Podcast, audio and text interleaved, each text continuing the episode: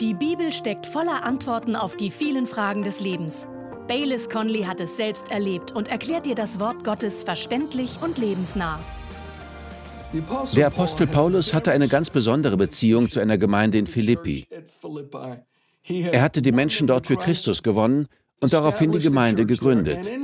Und in seinem Brief an sie, dem Philipperbrief in unserer Bibel, spricht er von einem der größten Ziele seines Lebens, damit weist er uns auf etwas hin, das auch wir zum Ziel haben sollten. Philippa 3, Verse 12 bis 14. Nicht, dass ich es schon ergriffen habe oder schon vollendet bin, ich jage ihm aber nach. Das Wort nachjagen ist gleichbedeutend mit dem Ausdruck ein Ziel verfolgen, den wir in dieser Serie benutzen. Paulus sagte wörtlich, ich jage ihm nach, ich verfolge dieses Ziel ob ich es auch ergreifen möge, weil ich auch von Christus Jesus ergriffen bin. Brüder, ich denke von mir selbst nicht, es ergriffen zu haben. Eines aber tue ich. Ich vergesse, was da hinten, strecke mich aber aus nach dem, was vorn ist, und jage, dasselbe griechische Wort, ich verfolge ein Ziel, auf das Ziel zu, hin zu dem Kampfpreis der Berufung Gottes nach oben in Christus Jesus. Wenn Sie die vorherigen Sendungen angesehen haben, kennen Sie verschiedene Gründe, warum es wichtig ist, unser Ziel und das Wissen um unser Ziel im Auge zu behalten. Und hier sagt Paulus, hey, ich verfolge mein Ziel, weil ich es ergreifen will, so wie Christus Jesus mich ergriffen hat. Mit anderen Worten, als ich gerettet wurde, hat Christus mich ergriffen und das hatte einen Grund. Und dieser ist größer, als dass ich nur Teil der Familie bin und ich in den Himmel komme, wenn ich sterbe. Es besteht darin, dass Gott mich gebrauchen will, um seinen Einfluss, den Einfluss seines Reiches, auf eine einzigartige Weise in diese Welt zu bringen. Und Freunde, Gott hat sie einzigartig erschaffen und er will sie gebrauchen. Er hat sie also aus einem bestimmten Grund ergriffen. Und Paulus sagte, mein Ziel ist es herauszufinden, warum Christus mich ergriffen hat. Ich will meine Bestimmung herausfinden. Of Christ laying hold of me. I, I want to find out my purpose. And und wenn wir dasselbe Ziel haben, wird Gott uns unsere Bestimmung offenbaren. Denn er verbirgt sie nicht vor uns. Die Bibel sagt, handelt nicht gedankenlos, sondern versucht zu begreifen, was der Herr von euch will. Die Gründe, warum wir das tun sollten, sind erstens, Sie werden gelangweilt sein, wenn Sie es nicht tun. Es wird eine Lehre in Ihnen geben, die Sie mit nichts anderem füllen können. Ich glaube, es ist ein Abenteuer. Es ist Leben und Freude, wenn wir in unserer Bestimmung leben. Gott hat Sie nicht dafür erschaffen, ein fades, farbloses, langweiliges Leben zu führen. Er möchte, dass Sie mit ihm ein großes Abenteuer erleben. Der zweite Grund besteht darin, dass Sie und ich außerhalb unserer Bestimmung nie zu dem Segen werden, den Gott vorgesehen hat. Nur wenn wir im Einklang mit unserer Bestimmung wirken, werden wir ein großer Segen sein. Gott sagte Abraham, zieh los, geh an den Ort, den ich dir zeigen werde, gehorche mir, lebe in der Bestimmung, die ich für dich habe, und ich werde dich segnen und dich zum Segen machen. Und der dritte Grund ist, dass wir nur für die Taten belohnt werden, zu denen Gott uns berufen hat. Am Ende der Verse, die ich gerade gelesen habe, sagte Paulus, ich jage auf das Ziel zu, hin zu dem Kampfpreis der Berufung Gottes nach oben in Christus Jesus. Es gibt einen Preis, es gibt einen Lohn. Adam Clark sagte dazu in seinem Kommentar, dass damit wörtlich ein Läufer gemeint ist, der in seiner Spur läuft, denn wenn er sie verlässt und auf der eines anderen läuft, wird er disqualifiziert. Und selbst wenn er als erster durchs Ziel geht, bekommt er den Preis nicht, weil er sein Rennen laufen muss, genauso wie ich meins und Sie ihrs.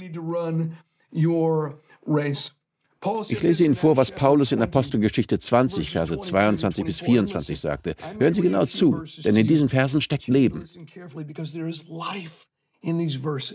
In Gottes Wort steckt Leben. Hören Sie, was Paulus sagte, Vers 22.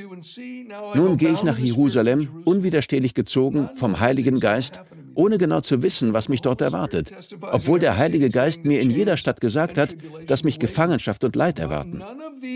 Doch mein Leben ist mir nicht der Rede wert, es sei denn, ich nutze es, um das zu tun, was der Herr Jesus mir aufgetragen hat, das Werk, anderen die Botschaft von Gottes Gnade zu bringen. Paulus sagte, es spielt keine Rolle, was es mich kostet. All das bewegt mich nicht. Ich will mein Rennen beenden, nicht das eines anderen. Er spricht von seinem Lauf und dem, was der Herr Jesus mir aufgetragen hat, die Dinge, die er mir persönlich gesagt hat. Auch Sie laufen ein Rennen. Gott wird Anweisungen für Sie haben. Ich habe einen Freund, der oft sagt, du wurdest als Original geboren. Es wäre eine Schande, wenn du als Kopie sterben würdest. Dem stimme ich absolut zu. Jesus sagt in Johannes 17, Vers 4, ich habe alles getan, was du mir aufgetragen hast. Was hat der Herr Ihnen aufgetragen? Sie haben ein Rennen zu laufen. Sie haben eine Aufgabe zu erledigen. Vielleicht sagen Sie, gut, wo fange ich an? Hier fangen Sie an. Geraten Sie nicht in Panik. Ich weiß, dass manche Menschen denken werden, Mann, ein so großer Teil meines Lebens ist schon vorbei. Es ist schon so viel passiert. Was ist, wenn das, was ich gerade tue, nicht dem entspricht, wofür Gott mich erschaffen hat? Oh nein, oh nein, oh nein. Nein, geraten Sie nicht in Panik. Gott wird Sie führen. Denn alle, die vom Geist Gottes geführt werden, sind Kinder Gottes. Jesus sagte, meine Schafe hören meine Stimme und sie folgen mir.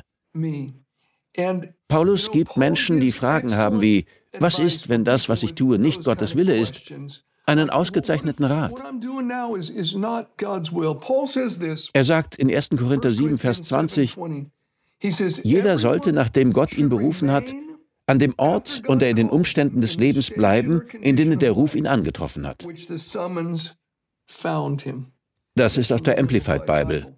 In der Neues Leben Bibel heißt es hier, jeder bleibe in dem, was er war, als Gott ihn berief. Wenn Sie Lebensmittelhändler waren, als Sie gerettet wurden, bleiben Sie es weiterhin. Bleiben Sie dabei. Als Sekretär bleiben Sie weiterhin Sekretär. Bleiben Sie Student, Zahnarzt, Maurer. Bleiben Sie, wo Sie sind, bis Gott Ihnen eine andere Tür öffnet, Ihnen den nächsten Schritt zeigt oder weitere Anweisungen gibt. Es ist möglich, dass Sie Gottes Ruf und Bestimmung für Ihr Leben in dem Beruf erfüllen, den Sie gerade ausüben. Seinen Willen zu tun bedeutet nicht unbedingt, dass Sie darüber hinausgehen. Meine Frau erzählte mir, dass sie, nachdem sie gerettet war, an nichts anderes mehr denken konnte als an die Frage, was soll ich tun? Sie war ausgebildete Krankenschwester und ging gerade zur Bibelschule. Sie fragte ihren Pastor, Pastor, was soll ich tun? Soll ich meinen Beruf aufgeben? Soll ich in den Dienst eintreten? Was soll ich tun? Sie stand völlig neben sich. Und der Pastor sagte, immer mit der Ruhe. Er sagte, bleib einfach Krankenschwester. Übe einfach weiterhin deinen Beruf aus, bis Gott eine andere Tür öffnet oder dir eine konkrete Anweisung gibt. Das war einer der besten Ratschläge, die sie hätte bekommen können. Danach lernten wir uns kennen, wir fingen an, miteinander auszugehen und heirateten acht Monate später. Ich begann als Hilfspastor in einer kleinen Gemeinde hier in Südkalifornien zu arbeiten. Janet arbeitete nach unserer Hochzeit noch ein oder anderthalb Jahre als Krankenschwester. Und als wir im August 1983 unsere Gemeinde, die Cottonwood Church, gründeten, fing sie an, dort zu arbeiten. She started working in the church. Seitdem hat sie ihren Beruf als Krankenschwester nie wieder ausgeübt, obwohl sie ihre Lizenz, für die sie hart gearbeitet hatte, immer aufrechterhielt. Aber in den letzten fast 40 Jahren arbeitete sie im Dienst und nicht mehr als Krankenschwester.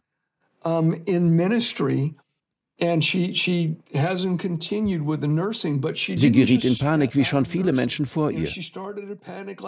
Freunde, brechen Sie nicht in Panik aus. Gehen Sie einfach die Schritte, die Gott Ihnen zeigt. Gott zeigt uns selten den ganzen Plan, aber er zeigt uns Schritte. Im Psalm 37, Vers 23 heißt es, Vom Herrn her werden eines Mannes Schritte gefestigt, und an seinem Weg hat er gefallen. Im Psalm 40, Vers 2 lesen wir, er hat meine Füße auf Felsen gestellt, meine Schritte festgemacht. Psalm 119, Vers 133, lehre mich, Herr, nach deinen Ordnungen zu leben. Sprüche 16, Vers 9, ein Mensch kann seinen Weg planen, seine Schritte aber lenkt der Herr. Gott zeigt uns Schritte. Deshalb müssen Sie sich keine Sorgen darüber machen, was in einem oder zehn Jahren sein wird, und Gott fragen, was ist der nächste Schritt? Was soll ich jetzt tun? Sie müssen nicht alles über Ihre lange Reise des Glaubens wissen. Befassen Sie sich einfach mit dem nächsten Schritt. Ich möchte Sie ermutigen. Vielleicht wollen Sie sich nach der Predigt ein paar Minuten Zeit nehmen, still werden und fragen, Herr, was ist der nächste Schritt für mich? Und wenn der Heilige Geist Ihnen auch nur den leisesten Eindruck gibt, sollten Sie beschließen, ihm zu gehorchen und, so gut Sie es können, danach zu handeln. Vielleicht ist es etwas so Einfaches wie, hey, arbeite ehrenamtlich mit den Kindern in deiner Gemeinde. Fang an, mich zu ehren. Sei großzügiger mit deinem Einkommen. Sähe es in die Mission aus. Sprich mit deinem Nachbarn über Gott. Frage die alte Witwe in deiner Straße, ob du ihr bei der Gartenarbeit helfen kannst. Mähe ihren Rasen und mulche ihren Garten.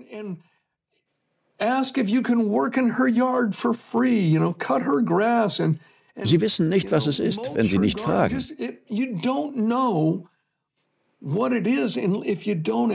Und dann tun Sie es. So simpel es auch sein mag.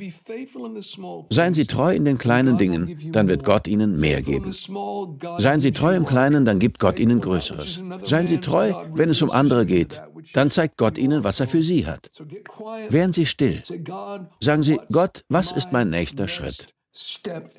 Und dann gehen Sie diesen Schritt und sehen Sie, wie Gott noch mehr Türen für Sie öffnet. Gut, ich stelle Ihnen jetzt einige Fragen, die Ihnen weiterhelfen werden, in Ihre Berufung hineinzukommen. Beantworten Sie diese Fragen ehrlich. Frage Nummer eins. Was betrübt Ihr Herz? In Hiob 30, Vers 25 fragte Hiob, habe ich nicht um die geweint, die in Not waren? Wenn Sie seine Geschichte lesen, sehen Sie, dass ein großer Teil seiner Berufung darin bestand, den Armen zu helfen.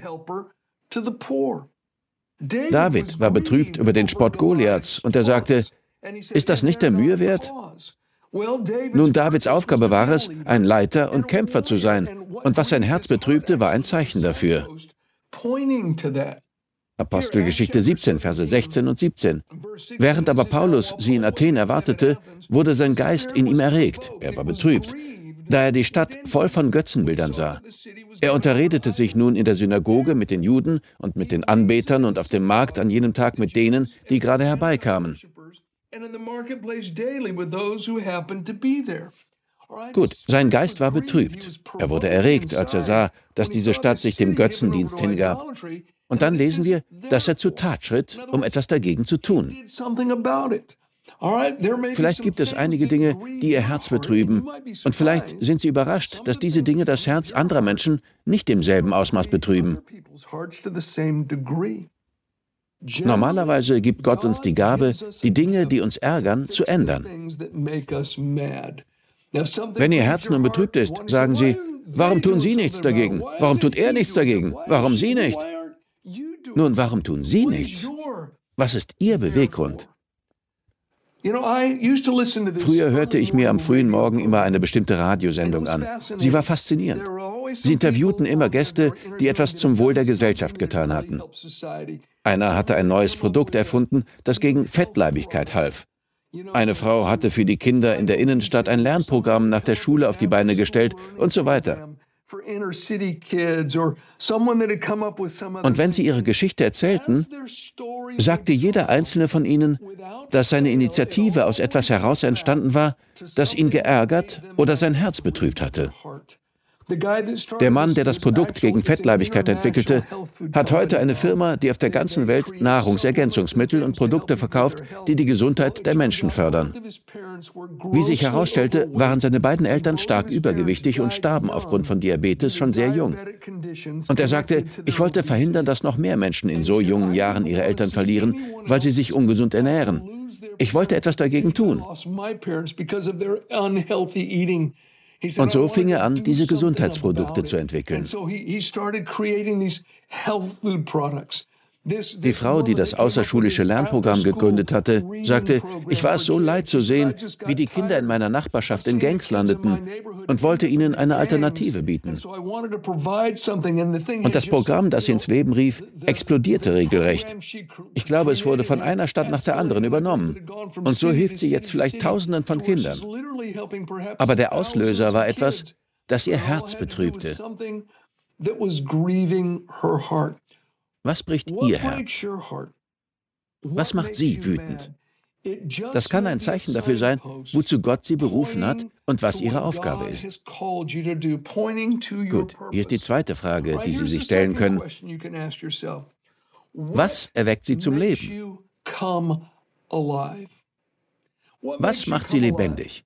Howard Thurman wird das folgende sehr tiefgründige Zitat zugeschrieben.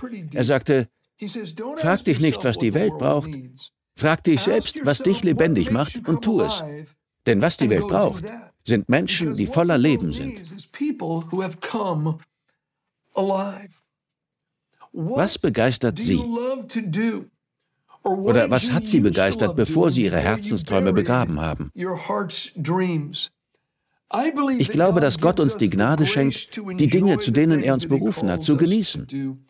Wir haben die Verse aus Apostelgeschichte 20 gelesen, in denen Paulus von der Beendigung seines Rennens sprach. Er sagte, Schwierigkeiten, Verfolgung, Ketten und Gefängnis berühren mich nicht. Ich will meinen Lauf mit Freude vollenden. Ja, es werden Schwierigkeiten kommen, es werden Herausforderungen und Verfolgung kommen, wenn wir dem Weg von Gottes Willen für unser Leben folgen. Aber er ist auch erfüllt von einer Freude, die Sie an keinem anderen Ort finden können. Und wenn ihnen das, was sie mit und durch ihr Leben tun, keine Freude bringt, ist es vielleicht, nur vielleicht, an der Zeit, den Weg, auf dem sie sind, zu überdenken. Fragen Sie sich, was hat Sie in früherer Zeit am meisten erfüllt? Eine leere Leinwand und Wasser- oder Ölfarben? Ein Klumpen Ton auf der Töpferscheibe? Die Arbeit mit Kindern? Ein Stift in der Hand und ein Block vor sich oder im Flugzeug zu sitzen oder was auch immer. Was erweckt sie zum Leben? Ich will Ihnen jetzt nicht empfehlen, Ihren Job zu kündigen, aber ich empfehle Ihnen, mutig genug zu sein, eine ehrliche Bestandsaufnahme Ihres Lebens durchzuführen. Habe ich Freude? Hasse ich, was ich tue? Oder liebe ich es? Ich glaube, das Leben ist zu kurz, um es mit etwas zu verbringen, das Sie hassen. Aber ich verdiene damit viel Geld. Okay, das ist gut. Aber das, wozu Gott sie beruft, macht sie lebendig. Sie werden Freude haben. Ja, es wird Prüfungen und harte Zeiten geben, aber wenn wir Gottes Berufung für uns entsprechen, wird alles, was wir tun, von einem Gefühl der Erfüllung, der Freude und der Lebendigkeit begleitet sein. Hier ist die dritte Frage. Worin sind Sie gut? Ehrlich gesagt glaube ich, dass die Menschen, ohne dass sie sich dessen bewusst sind, oft ganz intuitiv in die Richtung ihrer Bestimmung gehen, sogar schon bevor sie Gott kennen. Denken Sie nur an den Apostel Paulus. Er wurde ein römischer Gelehrter, der sein Leben Gott widmete, noch bevor er gerettet war. Warum wurde er kein Politiker? Er hatte einen brillanten Verstand. Warum wurde er kein Künstler? Warum schrieb er keine Romane für die antike Welt? Warum wurde er kein Geschäftsmann? Er hätte sehr viel Geld verdienen und in einem Palast leben können. Er hätte all das tun können, aber noch bevor er Christus kannte, zog es ihn zur Religion und dem Dienst für Gott obwohl er über diese Dinge falsch informiert war. Denken Sie an Mose. Die Bibel sagt, als er 40 Jahre alt war, entstand der Wunsch in seinem Herzen, seine Brüder und die Kinder Israel zu besuchen. Und er sah einen Ägypter, der einen Israeliten bedrohte und tötete ihn. Am nächsten Tag traf er auf zwei Israeliten, die miteinander kämpften. Er fragte, Männer, warum kämpft ihr? Ihr seid Brüder. Und einer von ihnen sagte, willst du mich töten wie den Ägypter gestern? Und in der Bibel heißt es, Mose hatte geglaubt, sie wüssten, dass er ein Richter und ein Retter sein würde. Nun, er war nur 40 Jahre zu früh dran. Das war lange, bevor er auf den brennenden Busch traf und seine Berufung von Gott erhielt. Aber irgendwie wirkte er schon damals intuitiv in seine Berufung als Leiter und Richter, wenn auch ein bisschen zu früh. Und vielleicht, nur vielleicht, haben auch Sie sich schon intuitiv auf den Weg zubewegt, auf dem Sie laufen sollen. Früher trafen sich immer alle Kinder aus meiner Nachbarschaft und ich weiß noch, dass ich immer die Führung übernahm. Ob wir nun ein Fußballturnier organisierten, eine Festung bauten oder was auch immer. Und ich glaube, das hat mit der Tatsache zu tun, dass Gott mich im Leib Christi als Leiter berufen hatte. Ich glaube, ich handelte intuitiv. Und wenn es darum geht, unsere Berufung zu verfolgen, ist es sehr wichtig zu berücksichtigen, dass sich diese von Zeit zu Zeit verändern kann. Ja, sie kann in den verschiedenen Zeiten unseres Lebens ein wenig variieren. Wenn ich auf meinem Lauf von einem Bein aufs andere wechsle, verändert sich jedes Mal ihr Schatten und vielleicht hat sie einen anderen Schwerpunkt. Aber ganz gleich, in welcher Zeit wir sind, wird unsere Berufung auf Gottes großen Plan der Erlösung zurückgehen. Gottes wichtigstes Anliegen ist es, Männer und Frauen in seine Familie zu bringen. Jesus Christus kam, um zu suchen und zu retten, was verloren war.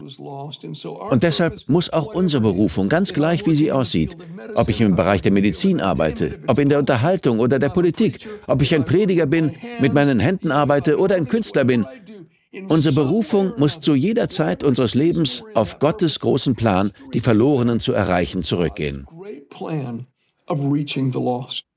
Während Sie mir jetzt gerade zusehen, möchte ich Sie fragen, warum ist das so? Why is that? Ich glaube, das ist so, weil Gott will, dass Sie um Ihre Aufgabe wissen. Und wenn Sie anfangen, ihn zu suchen und ihm zu folgen, wird Gott Ihnen diese Aufgabe zeigen. Vielleicht nur für die nächste Zeit Ihres Lebens, nur den nächsten Schritt, den Sie gehen müssen. Aber wenn Sie ihn suchen, wird er Ihnen antworten. Vielleicht haben Sie Jesus Christus noch nie Ihr Herz geöffnet. Aber Sie würden mir jetzt nicht zusehen, wenn Sie kein sanftes Herz hätten. Sie könnten jetzt alles mögliche andere tun, aber Sie hören mir zu. Warum? Gott versucht sie zu erreichen, Freunde. Er versucht ihre Aufmerksamkeit zu bekommen. Sie sind wichtig für ihn. Er liebt sie. Und er will, dass sie ihn kennen. Jesus Christus, sein Sohn, starb am Kreuz, um sie in eine Beziehung mit sich zu bringen. Er hat den Preis für ihre Sünden bezahlt. Er hat ihren Platz eingenommen und starb als ihr Stellvertreter. Und er ließ bereitwillig zu, dass die Last ihrer Sünden ihn zerstörte. Er war von der Gegenwart Gottes abgeschnitten, damit sie dort willkommen sein würden. Dem Anspruch von Gottes ewiger Gerechtigkeit wurde Genüge getan. Jesus wurde von den Toten auferweckt. Und die Bibel sagt, wenn sie das glauben und ihn mit ihrem Mund als Herrn bekennen, bringt Gott sie in diese Beziehung hinein, die man Erlösung nennt. Und das ist der Anfang. Dort werden sie ihre Bestimmung finden und Gottes Platz für sie in seiner Familie und in seinem Reich. Und Freunde, es ist ein wunderbares Abenteuer, jeden Tag mit ihm zu leben, ihn zu lieben, ihn zu kennen und ihn bekannt zu machen. Lassen Sie mich die drei Fragen, die ich Ihnen gestellt habe, noch einmal anders formulieren und sie auf vier Fragen ausdehnen. So ist es sehr einfach, sie sich zu merken. Nummer eins, wo ist Ihr Feuer? Nummer zwei, worin finden Sie Erfüllung? Nummer drei, wo bringen Sie Frucht? Und Nummer vier, was macht Sie wütend? Gut, Nummer eins, wo ist Ihr Feuer? Nochmals, was macht Sie lebendig? Ich weiß noch, wie ich einmal auf einem TV-Kongress war und dort einen befreundeten Pastor traf. Er hatte einen großen Mediendienst und mit ihm waren einige Techniker da. Wir standen zu viert oder fünf zusammen und unterhielten uns. Und einer der Männer sah aus wie Lazarus, bevor er von den Toten auferweckt wurde. Er war so desinteressiert, stand nur da und wirkte wie ein lebendiger Toter. Er zeigte kein Interesse und beteiligte sich nicht an der Unterhaltung, bis jemand das Wort Computer sagte. In dem Moment, als das Wort Computer fiel, wurde Lazarus von den Toten auferweckt und er beteiligte sich an dem Gespräch. Er sprach in einer Sprache, die ich nicht verstand. Das machte ihn lebendig. Da war sein Feuer. Worin finden Sie Erfüllung? Was gibt Ihnen diese innere Zufriedenheit? Das ist normalerweise ein deutliches Zeichen für Ihre Berufung. Und dann, wo bringen Sie Frucht? Manche Menschen sind in bestimmten Bereichen auf ganz natürliche Weise erfolgreich. Ich kenne Menschen, die einen Motor nur ansehen müssen und intuitiv wissen, wie er funktioniert.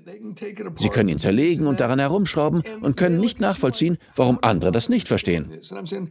Ich habe keine Ahnung, was sie tun und könnte es nicht nachmachen, aber für sie ist das etwas ganz Intuitives. Sie bringen auf ganz natürliche Weise Frucht. Manche von ihnen gehen in einen Raum voller schreiender Kinder und plötzlich werden alle still. Sie lieben sie einfach. Sie sind fasziniert von ihnen. Sie sind ein Kindflüsterer. Sie haben diese erstaunliche Gabe und dort bringen sie Frucht. Wir anderen gehen in einen Raum voller stiller Kinder und sie fangen alle an zu weinen. Es gibt Bereiche, in denen sie einfach auf natürliche Weise Frucht bringen, fast ohne sich anzustrengen. Vielleicht sind es Zahlen, Vielleicht ist es die Arbeit mit Kindern. Es gibt einen Bereich natürlicher Fruchtbarkeit in ihrem Leben. Und schließlich haben wir darüber gesprochen, was sie wütend macht. Was ärgert sie? Und nochmals, ich glaube, ich muss das sagen. Als Pastor habe ich das im Laufe der Jahre viele, viele Male erlebt. Jemand kommt zu mir und ist total genervt von etwas. Vielleicht, weil es in seiner Stadt obdachlose Menschen gibt. Oder wegen eines bestimmten Gebietes auf der Welt, wo es die Möglichkeit gibt, in die Mission zu gehen. Oder es hat mit einer Ungerechtigkeit an der örtlichen Schule zu tun. Und sie kommen und sagen, Pastor, warum unternimmst du in dieser Sache nichts? Warum tun wir in dieser Sache nichts? Und ich sage ihnen immer, das macht dich wirklich zornig, stimmt's? Und sie sagen ja. Ich sage nun, vielleicht solltest du derjenige sein, der die Sache ins Rollen bringt. Suchen Sie nicht immer nach jemand anderem, um die Dinge, die Sie ärgern, zu lösen. Vielleicht will Gott Sie gebrauchen, um Menschen zu helfen, die kein Essen haben, mit Kindern zu arbeiten oder in dieser Gegend der Welt Missionsarbeit zu tun.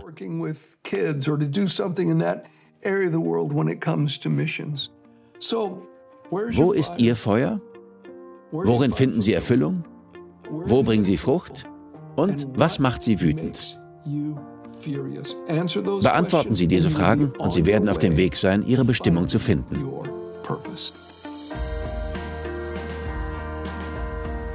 Wir danken dir fürs Zuhören. Weitere Predigten sowie eine tägliche Andacht von Baylis findest du kostenlos auf baylis-conley.de.